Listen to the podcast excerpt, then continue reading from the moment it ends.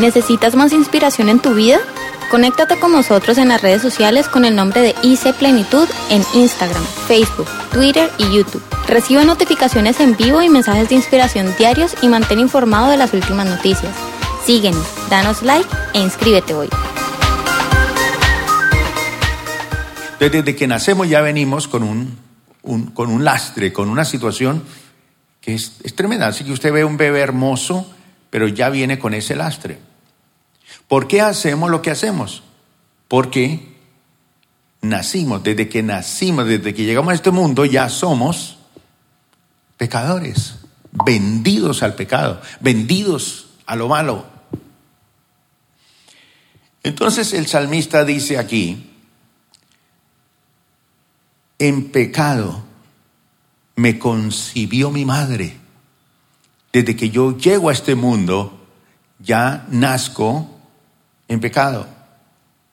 Es decir, el pecado de Adán y las consecuencias de ese pecado pasaron de una a otra generación y el efecto se ha visto sobre nosotros. Y como usted y yo venimos de esa descendencia, desde que nacemos, nacemos en pecado. Entonces, David dice, yo sé que soy malo de nacimiento.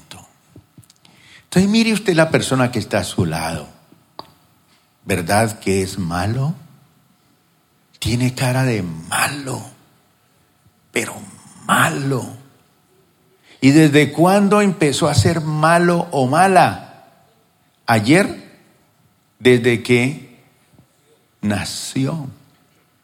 Y el salmista dice, en pecado me concibió mi madre. Pecador me concibió. Ya vengo con un lastre. Ya venimos mal a este mundo.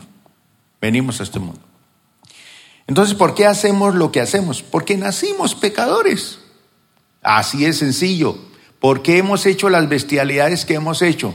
Porque nacimos pecadores.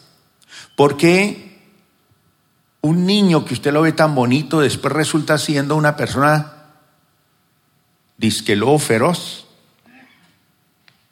violando más de 200 niños y asesinándolos.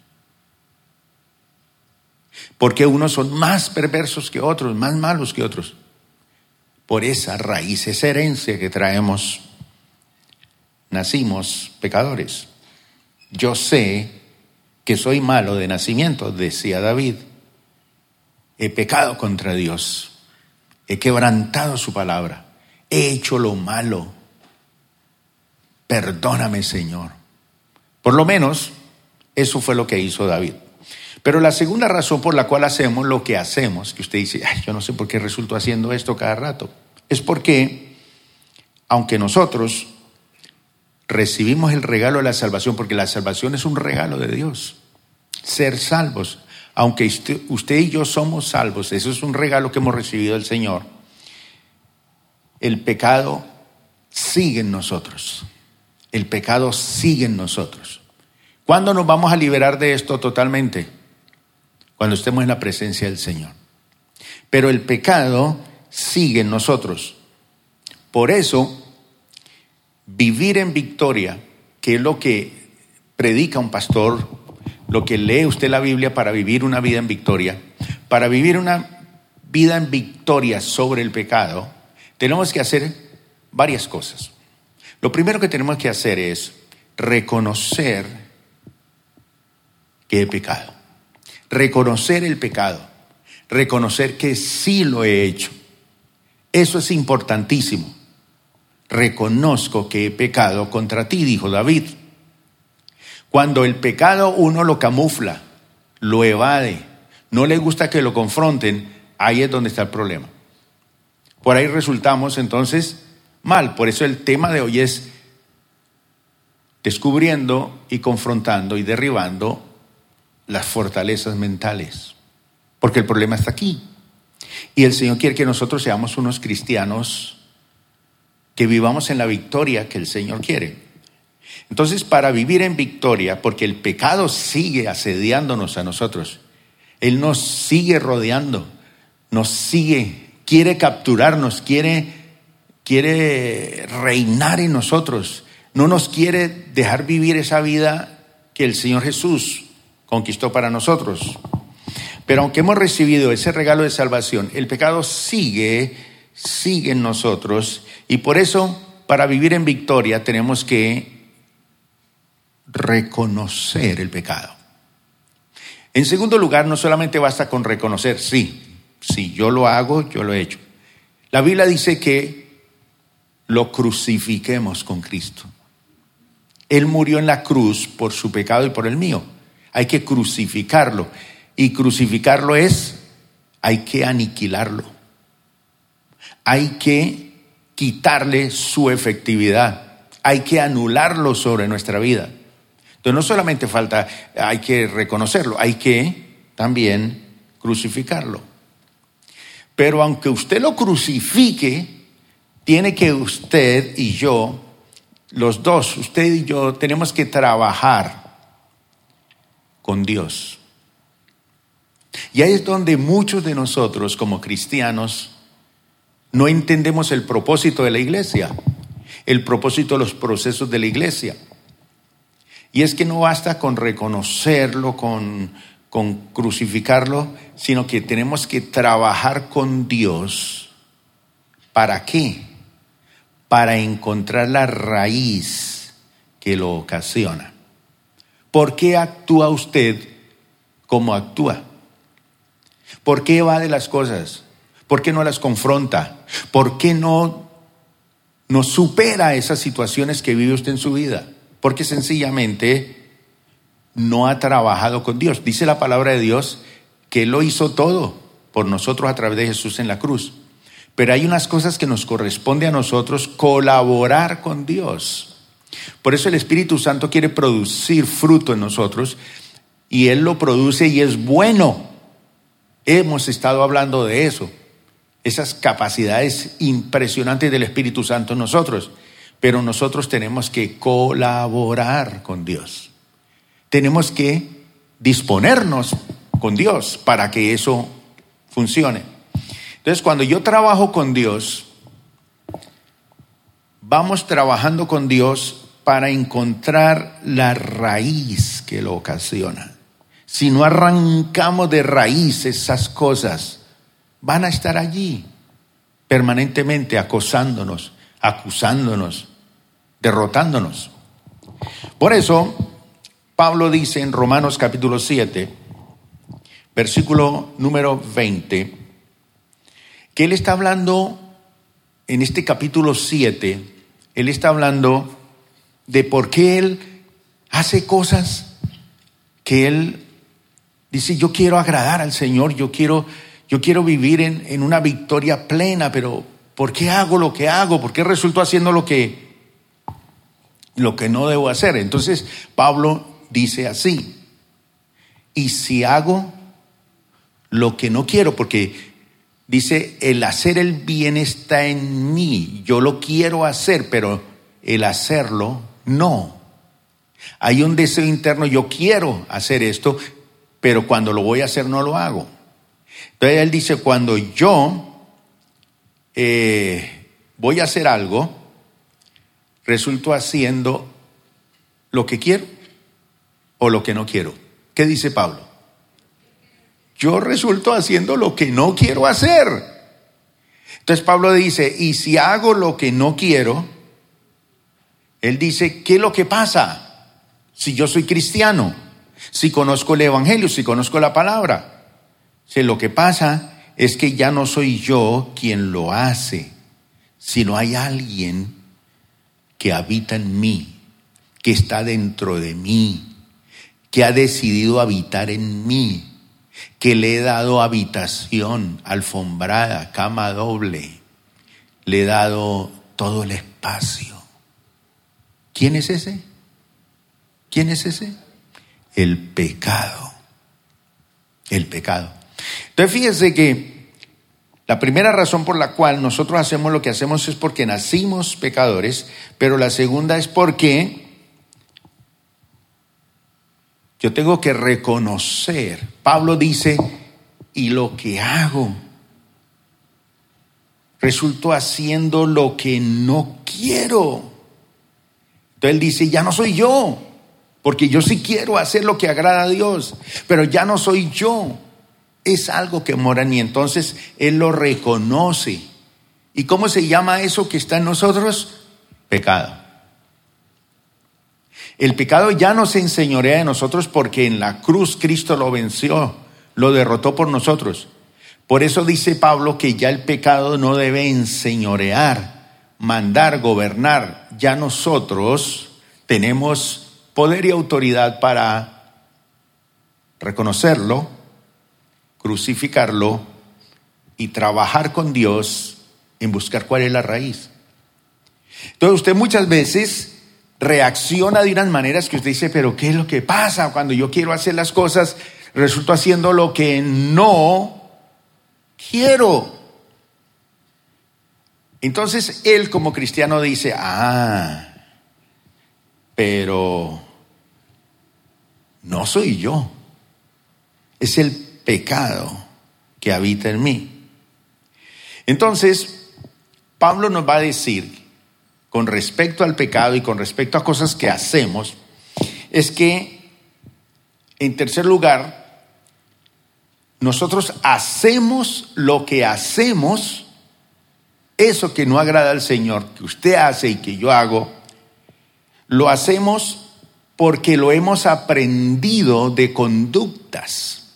Entonces, por ejemplo, muchos de nosotros nacimos en un hogar disfuncional y aprendimos los engaños de papá, las infidelidades de papá, a maldecir, a ser groseros, a quejarnos, aprendimos a criticar, a murmurar, a, no sé, porque mamá nos enseñó, entonces lo aprendimos en casa.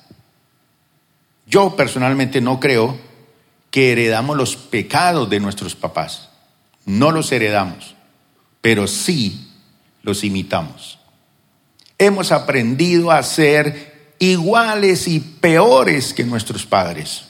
Aprendimos a imitar eso. Pero Jesús en Juan capítulo 8, versículo 32, nos dice, sí, ustedes son pecadores, ustedes hacen lo que no quieren hacer, ustedes están en una situación difícil, sí, seguro que sí. Ustedes son personas que tienen que aprender a confrontar el pecado, reconocerlo, crucificarlo, pero les voy a mostrar una forma diferente para que ustedes lo puedan hacer. Entonces les dice en Juan capítulo 8, versículo 32, y conocerán la verdad. Y la verdad os hará libres. Eso quiere decir que si hay verdad, hay que conocerla. Y que si hay verdad, es que hay mentiras. Entonces, ¿cuáles mentiras hemos creído? ¿Cuáles mentiras hemos imitado? cuáles mentiras hemos aprendido. Pero hay una cosa que es la parte consciente, que yo conscientemente hago lo que digo y quiero hacer. Pero hay otra parte inconsciente que no conozco, que almacené y que allá se creó una estructura dentro de mi mental que me dice es que yo soy así. Usted tiene que ser así. Usted no puede permitir que cambien, porque nadie puede cambiar su forma. Usted es así, tiene que ser así. Entonces Jesús nos muestra un camino nuevo, dice, y conoceréis la verdad, y la verdad os hará libres. Entonces, ¿a dónde tenemos que ir? A la verdad. Si peco, si hay cosas en mi vida, si yo hago cosas que no agradan a Dios, si hay comportamientos que yo hago y no los entiendo por qué reacciono así o por qué pasa esto, entonces yo tengo que pensar que hay una forma en que he sido engañado en mis pensamientos, en mi vida, y que necesito la verdad. ¿Quién es la verdad? Le preguntó una vez un famoso político a Jesús y Jesús no le contestó nada, porque le dijo, aquí estoy yo. Jesús es la verdad. Es decir, que cuando Jesús llega, Él derrota la mentira que hay en nosotros. Muchos de los que estamos aquí hemos heredado un lastre de mentiras. Mentiras. Y no es que usted las heredó de su papá, que era malo, tacaño, tramposo, engañador, adúltero, fornicario. No, usted las imita porque usted cree que eso es lo mejor, así es que se progresa. Entonces hay que romper eso. Pero ¿cómo lo rompemos? ¿Solamente orando? No, hay que trabajar, hay que ir a las raíces y arrancar esas raíces de engaño y de mentira. Conoceréis la verdad y la verdad os hará libres. Entonces hay pensamientos conscientes que son aquellos que yo decido tener. Hay unos pensamientos conscientes que yo decido. Yo decido tal cosa. Eso es consciente. Aunque no siempre son buenos no siempre son buenos. Pero, eso sí, de esos pensamientos conscientes, yo soy responsable de ellos. Lo que yo conscientemente decido, aunque no sean buenos, soy responsable de ellos. Si yo pienso así, si yo maquino así, si yo estructuro esto así y creo que es así, pues yo soy responsable de eso. Tengo que ser responsable de eso. Pero el problema no está allí, en los pensamientos conscientes, está en los inconscientes, esa parte oscura de nuestra vida. Sabemos que están allí. ¿Por qué? Porque de una u otra manera controlan nuestro comportamiento. Controlan mi comportamiento. Yo actúo de esta manera. Pablo dice, yo decido hacer lo que no quiero. Yo quiero agradar a mi Señor, pero decido hacer esto y lo que no, no quiero. Entonces, esos pensamientos inconscientes son los que controlan nuestro comportamiento. Y son el fruto de qué? De malas experiencias que hemos tenido. Piense usted en las malas experiencias que usted ha tenido en la vida, que no se las ha compartido a nadie, no se las quiere decir a nadie pero han sido experiencias duras, difíciles, traumas, traumas. Hay personas que han vivido cosas terribles, pero que le han causado unos traumas que, mejor dicho, no hay nada que lo saque de allí. Hay han vivido, por ejemplo, abusos físicos, abusos verbales, abusos sexuales, y eso ha traumatizado su vida de tal manera que están allí y controlan su vida. Entonces hay que ir allá, a lo más profundo, y confrontarlo, descubrirlo. Hay que ir con el Señor porque solo usted no puede. Es un cuarto oscuro que le da a usted miedo a abrir la puerta. No quiere entrar a ese sótano. Porque cuando usted abre la puerta hay oscuridad allí. Y tiene que bajar al sótano más profundo y esa puerta se cierra sola. ¿Han visto películas de terror? Y usted dice, no, yo no quiero ir allá. Allá, en esa oscuridad de su vida, mi hermano, están las cosas que lo controlan. ¿Por qué?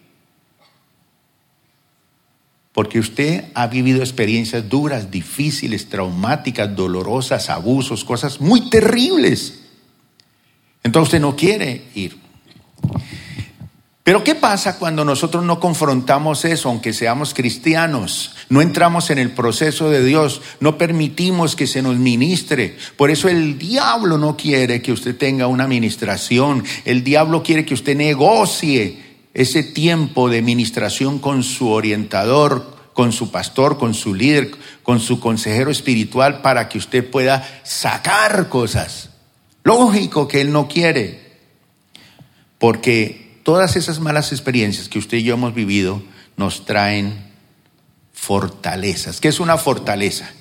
Es un muro que como que nos encierra a nosotros mismos y nos encierra dentro de nosotros mismos y no queremos que nadie de afuera vea lo que somos por dentro y no queremos que nadie se entere de nuestra vida y queremos vivir así porque no quiero que nadie meta su mano allí. Fortalezas.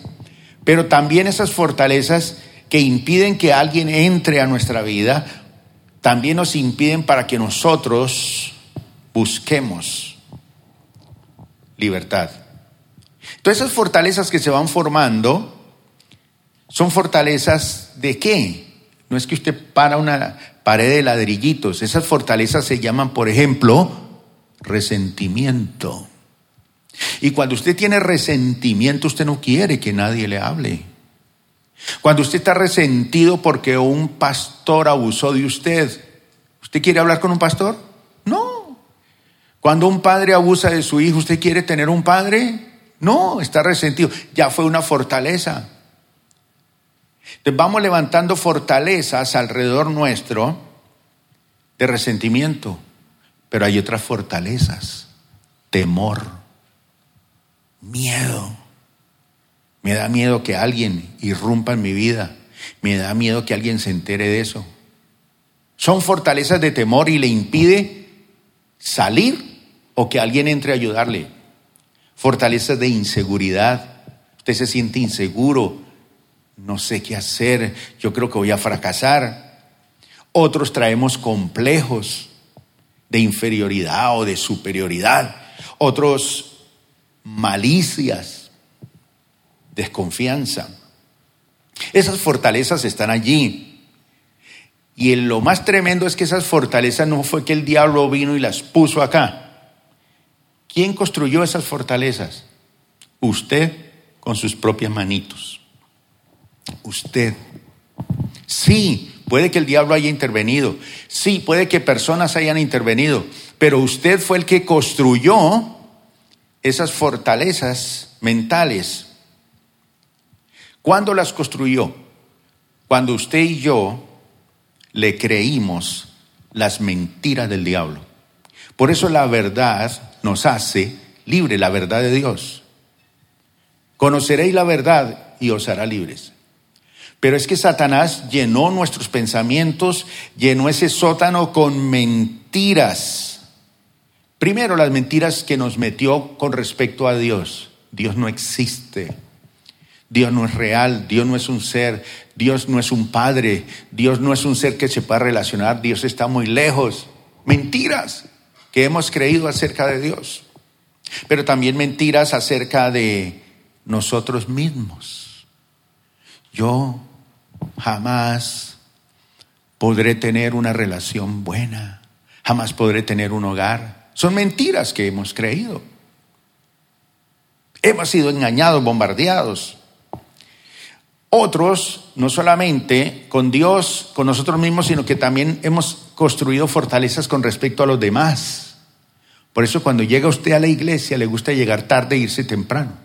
Cuando el pastor dice vamos a orar y se ponen todos de pie, ya está en el mío. ¿Por qué? Porque tiene fortaleza acerca de los demás. Ese que se acerca a saludarme me va a robar. Ese que se acerca ahí me va a violar. Ese que se acerca ahí va a hacer tal cosa. Yo no creo en nadie, yo no creo en el amor. Fortalezas con Dios. Mentiras que hemos creído acerca de Dios. Mentiras de nosotros mismos. Mentiras acerca de las demás personas. Por eso es tan difícil, mi hermano, tan difícil, tan difícil renovar, renovar la mente. Usted llega aquí todos los domingos renovado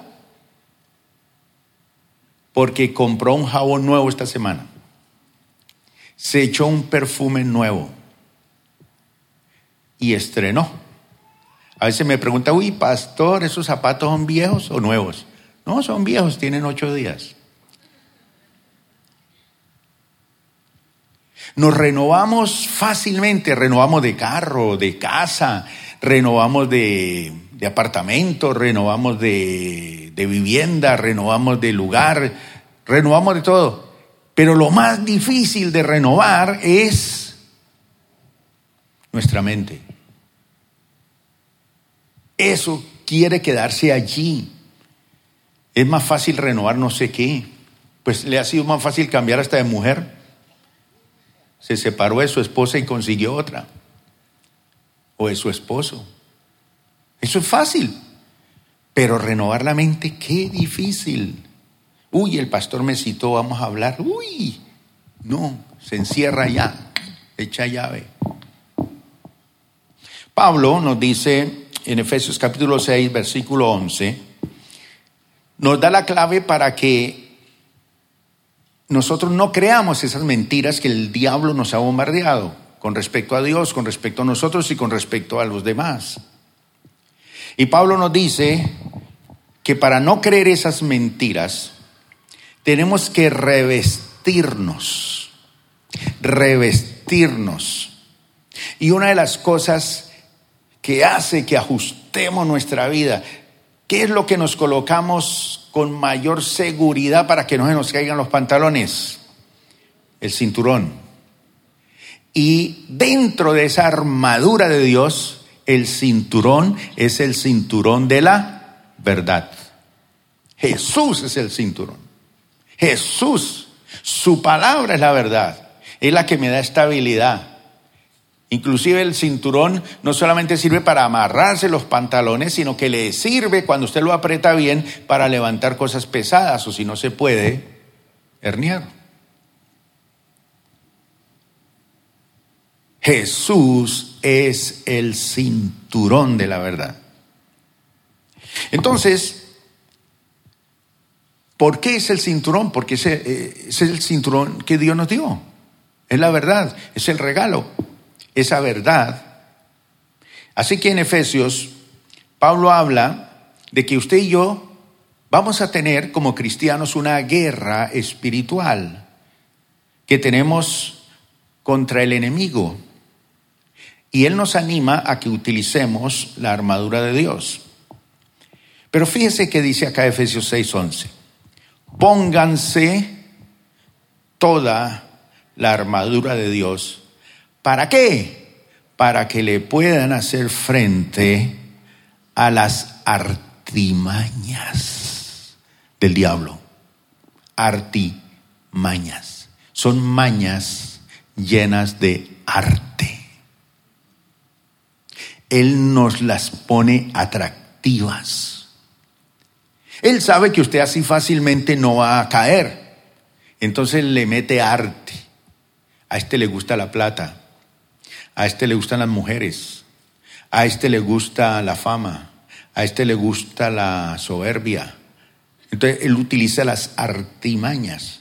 Entonces dice, pónganse toda la armadura de Dios hay una armadura de Dios para que puedan hacer frente a las artimañas del diablo. La persona que no tiene a Cristo está desarmado. Y frente a las artimañas del diablo no tiene cómo defenderse, cómo protegerse.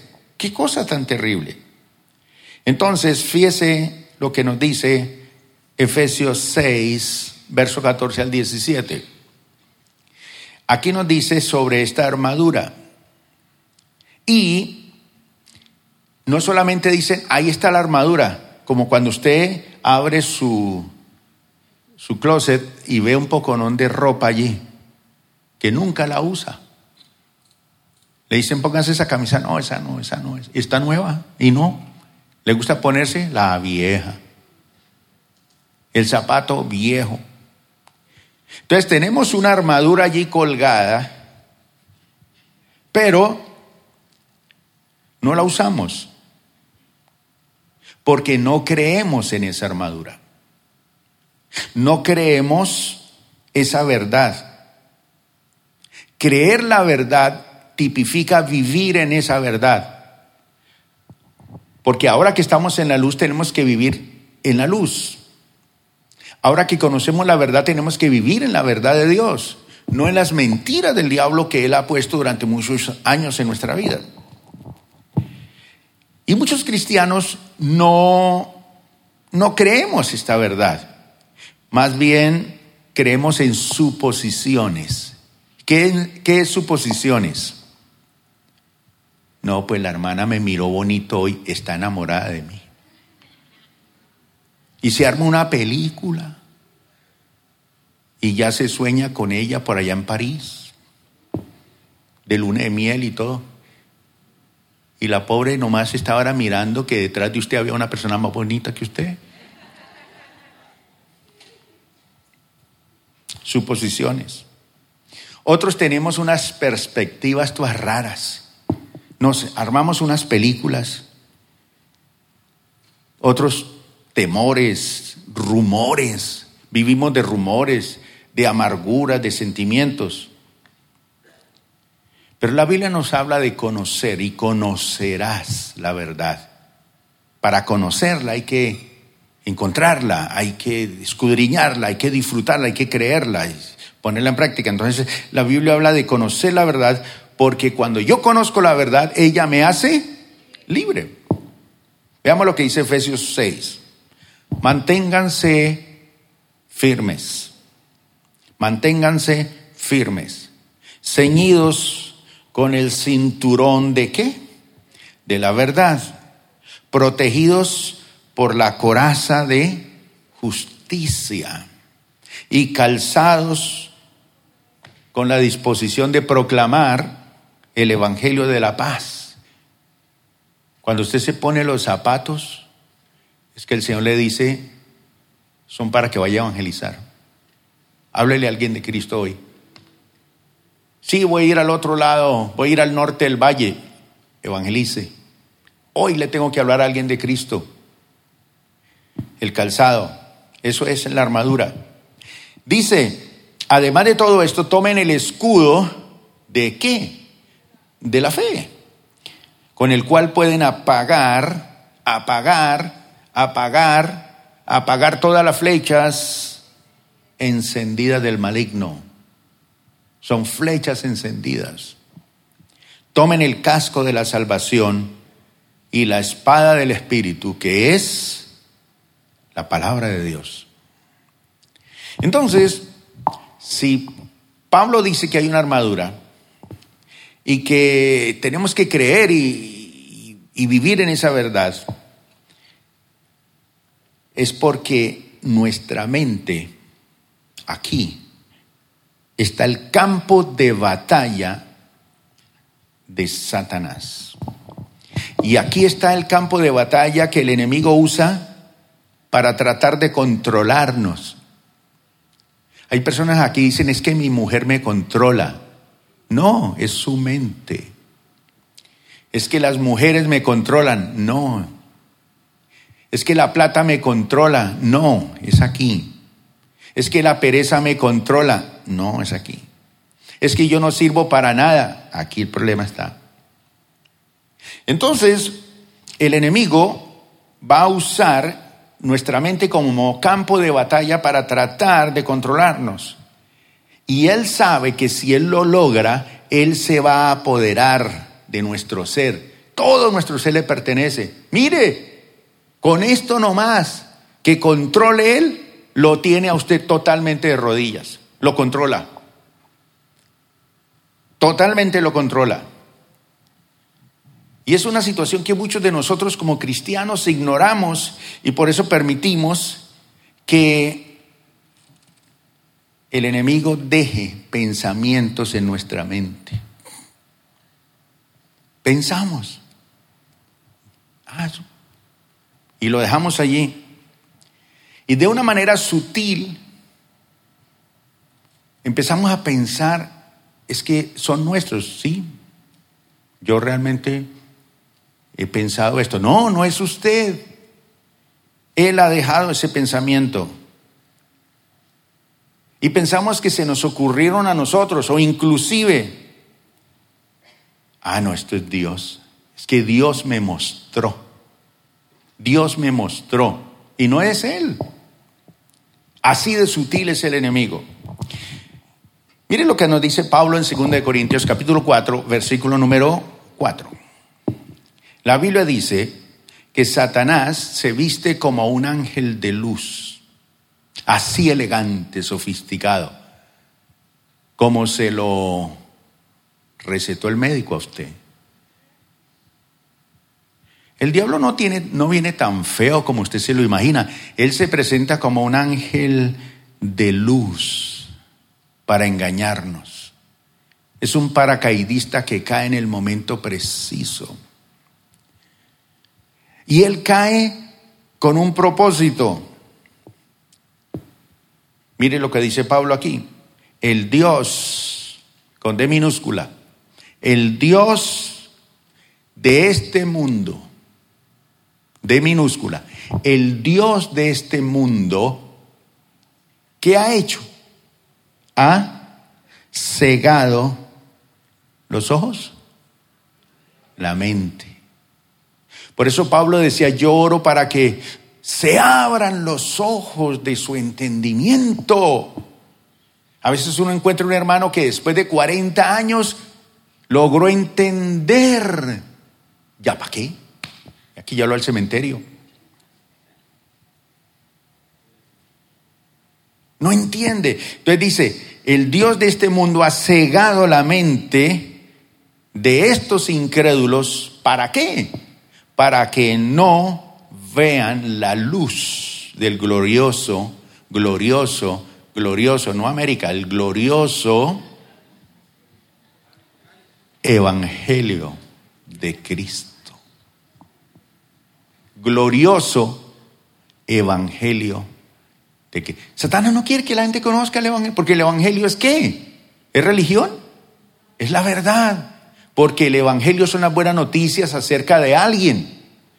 Jesús, Él es la verdad, Él es el que cambia todo.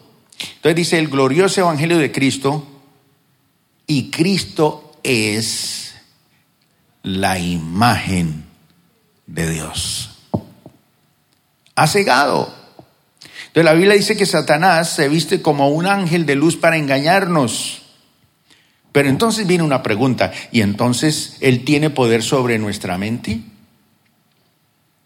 Obviamente, él sí tiene acceso a la de los que están sin Dios.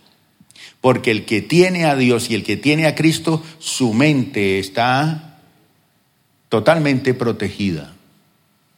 Pero el que está sin Dios, su mente es un territorio baldío del diablo. El diablo puede hacer lo que quiera. Y dice que se la cegó. Se la cegó. La mente se la ciega. Entonces, por más de que usted toque allí en la puerta de la mente y le diga, mire, por favor, tome esta decisión, está cegado. Y aún en esa oscuridad tal, pues obviamente su mente es incapaz, él como ser humano es incapaz de ver y de entender la buena noticia de la salvación. Ni la ve ni la entiende. Es difícil, mi hermano. El Dios de este siglo ha enseguecido la mente de la gente para que no resplandezca la luz del Evangelio, para que no conozcan el Evangelio, para que no conozcan la verdad, para que puedan identificar las mentiras que han construido como fortalezas mentales que están allí con respecto a Dios, con respecto a sí mismos y con respecto a la gente. Entonces, Pablo nos dice en Efesios capítulo 4, versículo 17, Él nos hace una, nos insiste en algo, Él nos anima a algo. Y Pablo nos dice algo bonito aquí. Nos dice, señores, ustedes que ya han conocido el Evangelio, Señoras, ustedes que han conocido el Evangelio, los animo a vivir o a no vivir como viven los que no conocen a Dios.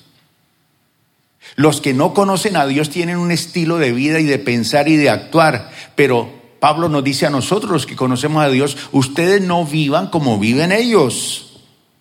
Y él empieza a describir unas características que lo llevan a, a una conclusión de que realmente la persona sin Dios está irremediablemente, no hay remedio para él, confundidos, confundidos, no sabe, no, no entiende. ¿Por qué? Su mente está llena de oscuridad, su mente está vagando lejos, lejos, pero lejos de la vida de Dios, lejos. ¿Por qué? Porque cerraron su mente y endurecieron su corazón a las cosas de Dios. Entonces Pablo dice, así que les digo esto, y les insisto, dice Pablo, y les insisto en el Señor, les insisto en el Señor, no vivan más con pensamientos frívolos como las personas que no conocen al Señor. No vivan así. Entonces, ¿usted por qué piensa y habla como la gente que no tiene a Dios, que no conoce a Dios? Usted tiene que tener un vocabulario diferente. Usted tiene que tener un estilo de administración diferente. Usted tiene que tener unos planes de inversión diferentes. Usted tiene que hacer cosas totalmente diferentes. Dice, no vivan más con pensamientos frívolos como los paganos. Pensamientos sin sentido. Entonces, viene la pregunta, ¿el enemigo tiene acceso a la mente de un cristiano? Y hay muchos que piensan y creen que no. Y sustentan su respuesta diciendo, yo soy hijo de Dios y el diablo no entra aquí. Además, la palabra de Dios dice que no me puede tocar. Pero ojo, yo les decía, no podemos proclamar una doctrina sobre un solo texto bíblico, porque debemos buscar todo lo relacionado con el tema, puesto que la doctrina tiene que complementarse, no contradecirse. Entonces dicen, no se preocupen hermanos, ¿Para qué escuchan ese pastor que está hablando ahí adelante? Mire lo que dice la Biblia. Primera Juan 5, 18. Mire lo que dice. Sabemos que el que ha nacido de Dios, ¿cuántos han nacido de Dios aquí? Levante la mano rápido. Uy. Sabemos que los que han nacido de Dios no están en pecado. Jesucristo que nació de Dios lo protege y el maligno no llega a tocarlo. Aparentemente yo leo eso y digo, no, pues ni estoy en pecado, yo ya nací de Dios, Él me protege y el maligno ni me toca. ¿Qué va a entrar? Menos. Ah, pero un momentico. En el contexto total de la palabra, ella también nos dice que estemos alerta. ¿Sí o no? ¿Sí nos dice eso la Biblia? que estemos alerta, que nos cuidemos de nuestro enemigo.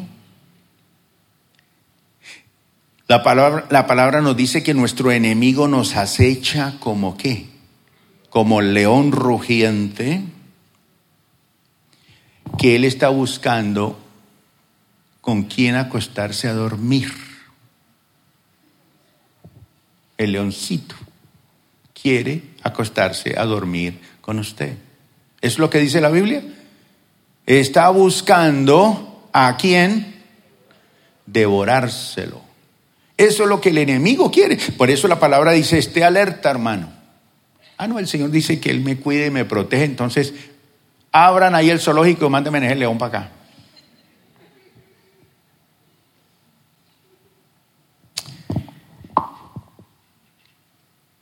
Entonces, la palabra de Dios dice que nos mantengamos firmes contra Él, es decir, que hagamos guerra espiritual, que seamos fuertes en nuestra fe, que seamos fuertes en nuestra posición con Dios. ¿Y cómo nos hacemos fuertes? Creyendo la verdad, proclamando la verdad. Cuando hacemos el devocional no es un momento aburridor ahí para leer un poco de Biblia, es para descubrir la verdad que hay allí y ponerla en práctica y eso es lo que me va a fortalecer. Primera de Pedro capítulo 5, versículo 8 y 9 dice, practiquen el dominio propio y manténganse, ¿qué? ¿Qué es el dominio propio? ¿Qué es el dominio propio? Pilas. ¿Qué pensamientos están llegando? Dominio propio, control. Eso no es de Dios. Eso es una mentira del enemigo. Alguien metió esa mentira hace muchos años y se la metió ahí en su mente hace muchos años, siendo usted cristiano, porque usted se descuidó, porque no estuvo alerta, porque tuvo una mala enseñanza de la palabra de Dios. Entonces entró esa mentira en su vida y lo paralizó hace muchos años. Antes no sé por qué usted está en una iglesia cristiana o aquí. Entonces dice Pedro, practiquen el dominio propio y manténganse alerta, alerta. Cuando viene mi suegra a visitarme, ella tiene 90 años, ya yo tengo que estar alerta. ¿Por qué? Porque a veces me ha dejado la llave del gas abierta. 90 años. Hay que estar alerta con ella. Alerta cómo se baja el carro, cómo se sube. Subió al ascensor bien. Alerta, alerta, alerta. Cuando va mi nieta, es un niño, ¿qué hay que estar? Alerta, que está comiendo, que no se acerque a la ventana. Se puede tirar abajo. Igualmente usted también tiene que mantenerse alerta porque Él sabe que puede controlarlo. Y finalizo con esto. Dice, su enemigo, no la suegra, sino el diablo.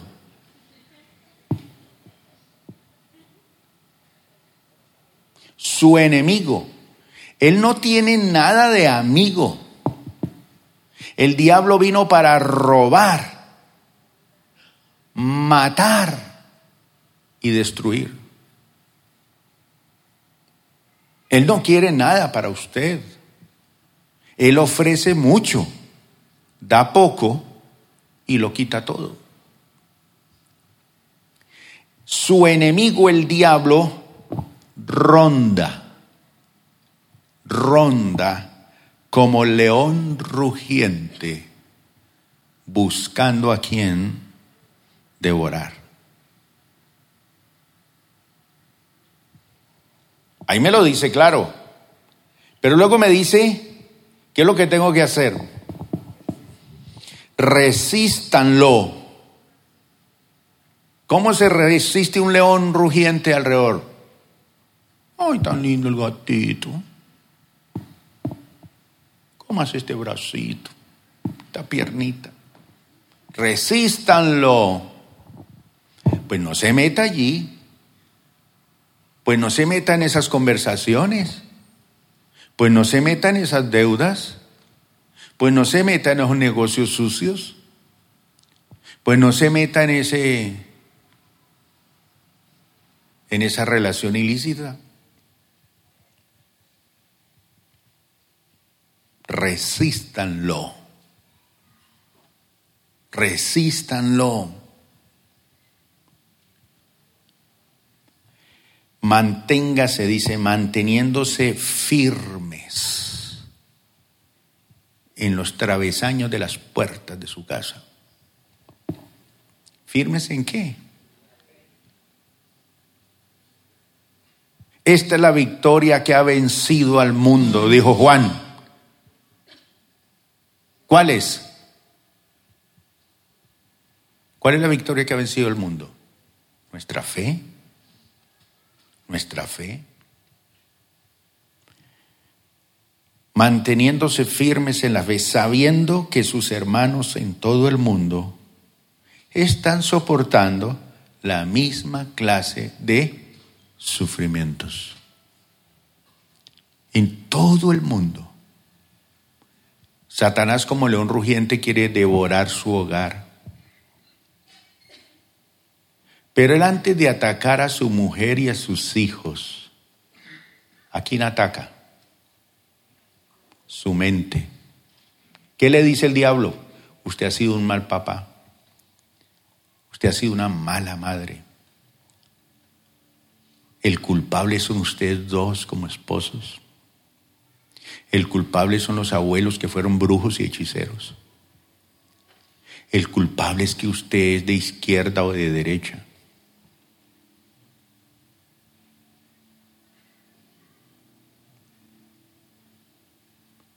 Yo quiero orar en esta mañana, porque yo sé que hay personas que ya a esta altura del sermón están diciendo, yo sé, yo sé cuáles han sido las mentiras. Sí, yo nací en pecado. Sí. Yo sé que aunque recibí el Evangelio, yo tengo que vivir en victoria. Pero lo que me ha dado temor es reconocer, crucificar y trabajar con Dios en esto. Permítame decirles, mis hermanos, que la iglesia no es su enemigo. Cuando la iglesia establece unos procesos es para ayudarte. ¿Por qué patalea resistiéndose? ¿Por qué lucha tanto? Hoy Jesús quiere decirle, yo soy la verdad. Todas esas mentiras que nos cunden, que nos invaden los medios de comunicación, que nos invade la gente, nuestros padres, nuestros familiares. Sí, el mundo puede estar bombardeado de lo que sea, hermano. Pero tenemos la palabra de Dios. Y esa palabra de Dios es verdad. Y cuando leemos la palabra de Dios y creemos la palabra de Dios y vivimos en esas verdades de la palabra de Dios y las ponemos como principio, no le daremos lugar al diablo. Vamos a orar. Gracias por acompañarnos el día de hoy. Nosotros creemos que Dios quiere hacer más cosas para ti a través de ti y nos encantaría saberlo. Si has sido impactado por este ministerio, compártelo en nuestro correo electrónico info.plenitud.org. Otra vez muchas gracias por acompañarnos y esperamos que este mensaje sea de bendición para ti.